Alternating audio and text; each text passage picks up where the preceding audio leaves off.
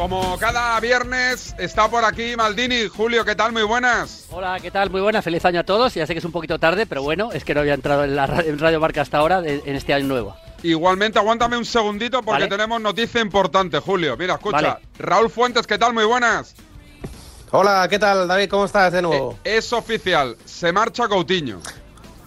Sí, sí, sí, lo acaba de hacer ahora mismo oficial el Fútbol Club Barcelona, lo que veníamos eh, comentando anteriormente. Hasta final de temporada cedido a Aston Villa con una opción de compra. El Barça no especifica la cantidad de esa opción de compra, pero Philippe Coutinho se va cedido hasta final de temporada al Aston Villa y en las próximas horas volará hacia la ciudad de Birmingham, donde se pondrá bueno, al servicio de Stephen Gerrard. Por cierto, por cierto que quizá el debut de Coutinho con el conjunto villano se produzca el lunes. Ojo porque hay tercera ronda de la FA Cup. El Aston Villa juega nada más y nada menos que en Old Trafford ante el Manchester United, así que quizá podríamos ver a Coutinho ya vestido de villano el próximo lunes en Old Trafford a las órdenes de Stephen Gerrard. Cuídate, Rulo. Hasta luego. Julio, dos operaciones cerradas hoy, la de Trippier al Newcastle, la de Coutinho al Aston Villa, ¿eh? Sí, bueno, es una gran noticia para el Barça, ¿no? Porque, la verdad que Coutinho no estaba aportando demasiado. Yo es un jugador que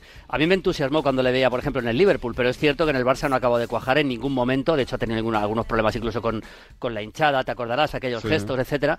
Y eso seguramente abrirá la puerta a la inscripción de Ferran, de Ferran Torres, ¿no? Supongo que es eh, la gran noticia, ¿no? Que, que eso eh, abre la puerta a la inscripción definitiva de Ferran Torres, que pueda jugar incluso la, Supercopa. Veremos cómo está de la lesión también, porque tenemos un Madrid-Barça el, próximo miércoles, si no me equivoco, en, en, en Riyadh. Y luego lo de Trippier, bueno, es el primer gran fichaje de este, de este Newcastle, que yo creo que con el, dinero árabe ahora pues va a intentar hacer un equipo, primero que se salve del descenso, porque no olvidemos que el Newcastle, el, el primer objetivo que tiene que hacer es no descender. Ahora mismo está en descenso, está penúltimo con 11 puntos. Es decir, que lo primero que tiene que hacer es no descender y, luego ya a partir de ahí armar un equipo para, para pelear, por lo menos por entrar en Europa la temporada que viene con mucho dinero, que me imagino que van a gastar mucho, ¿no? Eh, ¿Qué le pasa al jugador británico en España? Que le cuesta muchísimo adaptarse, ¿no? Todos tienen como prisa por irse. Sí, sí, le cuesta mucho al, al, eh, jugador eh, en general. Eh. Ha habido pocos casos. Yo recuerdo cuando vino Lineker que tuvo una temporada buena, pero tampoco acabó de ser el, el gran goleador que, veíamos en, la selección o que vimos en el Everton, por ejemplo, ¿no? sí, les cuesta mucho. yo creo que tampoco es un tema de ritmo realmente, porque, porque Trippier ha sido importante, ha jugado para Cholo, era, era, titular, era un tipo reconocido en el Atleti. A mí Trippier me gusta, ¿eh? Y al final dejas, Julio, deja un equipo campeón de liga por un equipo que está en zona de, descenso. Sí, sí, sí, sí. Vamos, no, no, sé, no sé realmente lo que va a ganar. Supongo que, no estará mal, pero en cualquier caso sí que es verdad que dejas un equipo en el que, por ejemplo, vas a jugar la Champions o estás jugando la Champions por un equipo que vas a pelear por no descender. Pero bueno, es un proyecto del Newcastle, la verdad que bastante, bastante potente y bastante poderoso y veremos a partir de ahí. Yo creo que Trippier es de los mejores laterales que puede haber para, para, para cualquier equipo realmente. Es un jugador que tiene buen golpe de balón, que es agresivo, que llega bien por la banda y en el Atlético de Madrid ha hecho partidos buenos, Trippier. ¿eh? Eh, eh, se habla de Azpilicueta o de Nelson, de Nelson Semedo. ¿Qué te parecen esos posibles sustitutos de Tripier? Bueno, eh, son muy distintos, lógicamente. Azpilicueta a mí me gusta más que Semedo.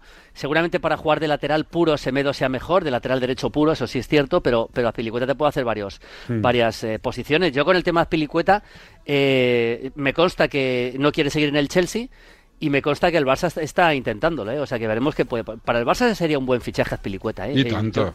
Yo, creo que es un futbolista que seguramente no es un poco el ADN que todos pensamos en el Barça, no es especialista en sacar la pelota, pero, pero es un jugador que te puede dar. Primero que tiene un gran carácter, segundo que tiene experiencia, te puede dar lateral derecho, central, central en defensa de tres, que eso es muy importante porque lo va a hacer bastante Kuman. De hecho, el otro día lo hizo en, en Linares, por ejemplo, sin ir más lejos, ¿no? Así que, y el lateral derecho en principio, de momento, Dani Alves, yo creo que podrá empezar a entrar más, aunque ya veremos ¿eh? porque yo creo que Dani Alves también va a jugar bastante en el medio campo en este Barça. Oye, eh, ¿lo de lo de Haaland a ti también te suena motito o no? Lo digo porque el otro día le decía yo a Juanma Castaño el partidazo que, que a mí moto también me pareció cuando se dijo que el Barça iba a firmar a Ferran Torres por 55 millones y lo han fichado. Sí, lo que pasa que Haaland es un... Es, otro nivel, sí. Es otro nivel, ¿no? Es, otra liga, digamos, ¿no? Haaland es uno de los jugadores seguramente más caros del mundo ahora mismo. A mí me parece muy difícil, sinceramente, que el Barça pueda fichar a Haaland. También me parece muy difícil que pueda juntar el Madrid a los dos, a Haaland y a Mbappé. ¿eh? Se habla mucho de eso, me parece también bastante difícil. No digo imposible, por supuesto. Veo más posibilidades de que el Madrid eh, junte a Haaland y Mbappé, siendo pocas, mm. que no digo que sea imposible, ¿eh? que, que vaya Haaland al Barça, sinceramente.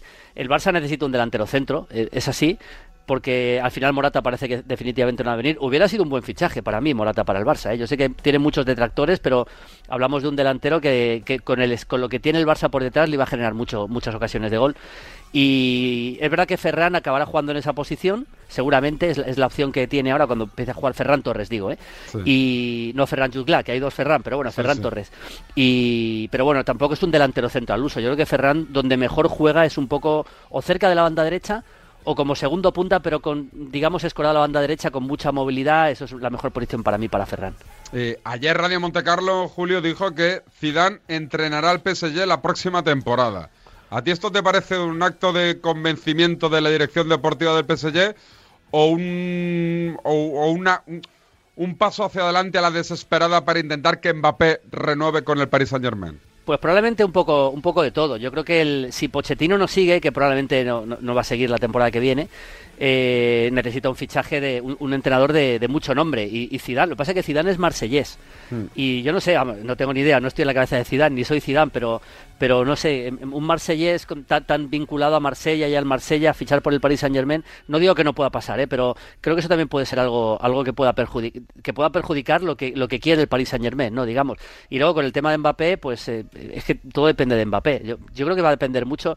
Yo sigo siendo relativamente escéptico ¿eh? con el tema de que, eh, por supuesto que hay muchas más posibilidades de que venga que la temporada pasada, que yo estaba convencido que no iba a venir, creo que lo hablamos, y al mm. final no vino, porque era lógico, porque tenía contrato. Si es que si tienes contrato y, el, y tu equipo no te quiere dejar salir, es que no hay nada que hacer. O sea, es que te puedes declarar en rebeldía. Pues el Paris Saint Germain lo hizo con Cavani y le dejó en la grada. Yo lo veía muy claro. Esta temporada, lógicamente, ya no ya acaba su contrato y ya todo depende de Mbappé, con lo cual hay muchas más posibilidades. Pero creo que va a depender mucho también de lo que pase en la eliminatoria eh, en Real Madrid-Paris Saint Germain. Creo que va a depender mucho. Si el PSG elimina al Real Madrid, eh, pues eh, pueden intentar convencerle diciendo, mira, este es el equipo ganador y tal. Y si el, el Madrid elimina al PSG, yo creo que en esa eliminatoria se va a decidir bastante del, del futuro de Mbappé. Tengo la ah, sensación. ¿Ahora cómo la ves esa eliminatoria? ¿50-50 o no? Bueno, yo veo ligeramente favorito al Madrid. Hay que ver un poco cómo evoluciona Neymar eh, cuando empieza a jugar otra vez y Mbappé sí que está bien, pero sobre todo el Paris Saint Germain necesita para esa eliminatoria ser un, ser un equipo, ser un bloque. O sea, si, yo, eh, si ves el partido contra el Manchester City en Manchester, en Champions, mm. yo creo que Pochettino tiene que estar desesperado, porque ese partido el City le gana y le gana muy bien, porque es que en el fútbol de élite tienen que defender todos y tienen que trabajar todos sin balón en los partidos de máximo nivel que es, que es lo que va a ser contra el Madrid o que fue contra el City. En, aquel partido veías a, Neymar prácticamente sin, sin defender, a Messi sin defender, a Mbappé un poco más, pero tampoco demasiado. Yo creo que al final eh, es verdad que Pochettino en ese partido puede convencer a todos de que tienen que sacrificarse mucho más sin balón contra el Madrid, porque en, teoría esa eliminatoria va a dominar el Paris Saint Germain, porque el Madrid va a replegar mucho, pero va a haber momentos en los que el Madrid domine y el, Paris Saint tiene que recuperar el balón. Si lo consigue hacer, va a emparejar las cosas, pero ahora mismo veo al Madrid un poco más como equipo superior. Eh, te iba a preguntar eh, una última de la Premier. El City se mm. está paseando, arrasando. ¿Eso es porque está muy bien el City o porque los otros están bastante peor que temporadas anteriores?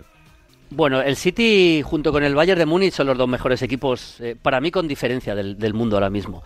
Eso para empezar. Entonces, eh, el City jugando a su nivel no tiene rival. Es que no tiene rival en Inglaterra, no, no lo tiene. Eh, se ha demostrado más de una temporada, no lo tiene. Eh, yo creo que el Liverpool está bien y el Chelsea está bien. Ha pegado un pequeño bajón con respecto a, la temporada pasada, pero es que Chelsea y Liverpool han perdido dos partidos cada uno nada más. O sea, son 21 jornadas y dos derrotas cada uno nada más. Es decir, en una liga, la mejor liga del mundo para mí, que es la Premier. Con lo cual, es que el City, cuando juega al nivel que está, cuando alcanza esa velocidad de crucero que te dominan los partidos, que los controla completamente, es que no tiene rival. Es que, es que es así. Otra cosa es que pueda perder un día, por supuesto. Puede perder un día. De hecho, ha perdido también dos partidos. Y a lo mejor. Eh, y puede perder a lo mejor un día con cualquiera. Igual llega un día al Southampton y, y, acaba perdiendo. Le ha pasado contra el Crystal Palace, por ejemplo. Pero a largo plazo, en una liga, en un campeonato, es que no, es que no tiene rival, sinceramente. Le faltaría la Champions, ¿no? Para, para, que nadie discuta lo obvio. Lo que pasa es que al final, David, estamos en la, en, la discusión de, siempre. Yo el otro día eh, me lo comentaban. Es que el año pasado, la temporada pasada, fracasó el, fracasó el Manchester City. Pero vamos a ver, vamos a ver. El City gana la Premier League, que es la liga más potente del mundo, con 12 puntos de diferencia. Y llega a la final de la Champions y la pierde, cierto, 1-0. O sea, no podemos, no podemos pensar razonablemente que por un gol en una final, hmm. una temporada pasa a ser un fracaso o un éxito. No puede, es que eso no puede ser. O sea, tenemos que pensar que esto al final es un juego. O sea, yo creo que en la, temporada pasada el City hizo una gran temporada, ganar la Premier con 11 puntos de ventaja y perder y llegar a la final de la Champions y perderla, ¿cierto? Es hacer una gran temporada. Si la hubiera ganado hubiera sido pues una temporada sublime. Pero bueno, yo creo que cualquier año caerá la, la Champions para el City. Un equipo tan, tan poderoso, pues tarde o temprano acabará ganándola. ¿Y qué te está pareciendo Xavi en estos primeros partidos? Bueno, él va mejorando. Yo, yo sabes que tengo bastante relación con él, hablamos mucho. Eh, él tiene, él, eh, tiene la sensación de que, y lo ha dicho en rueda de prensa, no, estoy desvelando nada que me haya dicho en privado, ¿eh? de que el Barça estaba poco trabajado tácticamente. Eh, antes de llegar él, de que tiene que empezar un poco de cero, ¿no? En sentido de, ya no hablo de, de los jugadores jóvenes, sino de, como concepto de equipo, o sea, digamos, detalles futbolísticos del juego, ¿no? Dice que como que hay jugadores en los que, que tiene que empezar a enseñarles cosas que no sabían cuando deberían saber, siendo profesionales de este nivel. Esa es la sensación que él tiene. También él quiere jugar a una cosa un poco distinta y entonces le está costando mucho. Y luego, es verdad que está teniendo muchas lesiones, pero yo creo que el, la propuesta futbolística de Xavi ha quedado muy clara, o sea, presión muy arriba, intentar tener la pelota permanente permanentemente, ser protagonista con el balón, como era él cuando jugaba. Él siempre comenta, y es así, que los, que los centrocampistas eh, son la clave del fútbol, que el fútbol se gana y se pierde en el centro del campo, aunque se deciden las áreas.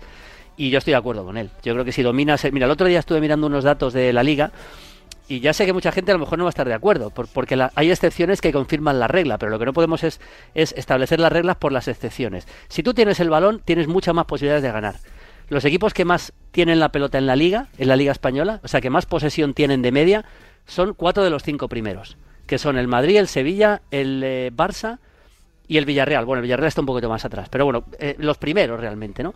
Y los equipos que menos posesión tienen de la liga son eh, el Cádiz, el Elche, el Alavés, el Getafe, que son equipos que están en descenso. Esto es así, y el que no lo quiera ver, otra cosa es que de repente un día un equipo sin tener la teniendo un 20% de posesión te pueda ganar, pero a largo plazo si tienes el balón eres mejor. Y eso es lo que, eh, propone Xavi, lo que pasa es que le faltan jugadores todavía.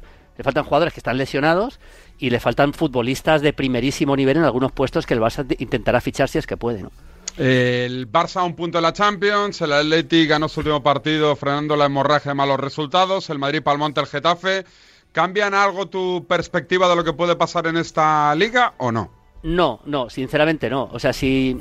Eh, a ver, yo comenté en, la tele el, partido del Madrid en Getafe. El Madrid jugó bastante mal. Lo dijo luego Ancelotti, que se habían tomado un día más de vacaciones o algo así, dijo. Jugó bastante mal. Es verdad que igual no mereció perder, porque tuvo ocasiones para empatar. Pero es que veo al. O sea, siendo honestos y viendo la tabla, hay demasiada diferencia entre Madrid, Sevilla y el resto. O sea, es que es prácticamente imposible pensar que Atlético de Madrid y Barça. El Atlético está con, 30 con 32, el Barça está con, está con, 31 y el Madrid está con 46. O sea, es prácticamente imposible que, que Atlético y Barça puedan pelear la liga. Pueden acercarse un poco, pero pelearla de verdad prácticamente es imposible y el Sevilla y el Betis también, que está con 33. O sea, el Real Betis, esto es una liga entre dos, Madrid y Sevilla. Y yo, sinceramente, viendo al Sevilla bien, yo creo que le faltan, le faltan, le faltan jugadores para, para pelear la liga con el Madrid a largo plazo. Puede pasar, tendría que ser un, un batacazo del Madrid muy claro, pero veo una de las ligas más claras de los últimos años. Cuídate, amigo. Un abrazo, hasta luego.